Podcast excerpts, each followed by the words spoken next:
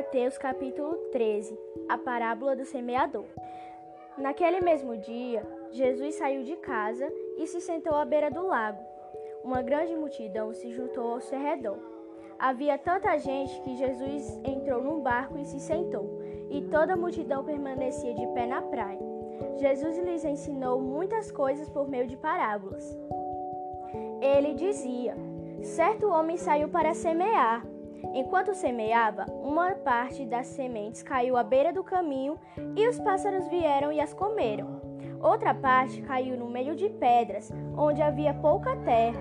Essas sementes brotaram depressa, pois a terra não era funda. Mas, quando o sol apareceu, elas secaram, pois não tinham raízes.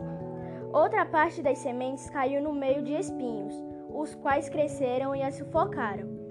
Outra parte ainda caiu em terra boa e deu frutos, produzindo 30, 60 e até mesmo 10 vezes mais do que tinha sido plantado. Quem pode ouvir, ouça.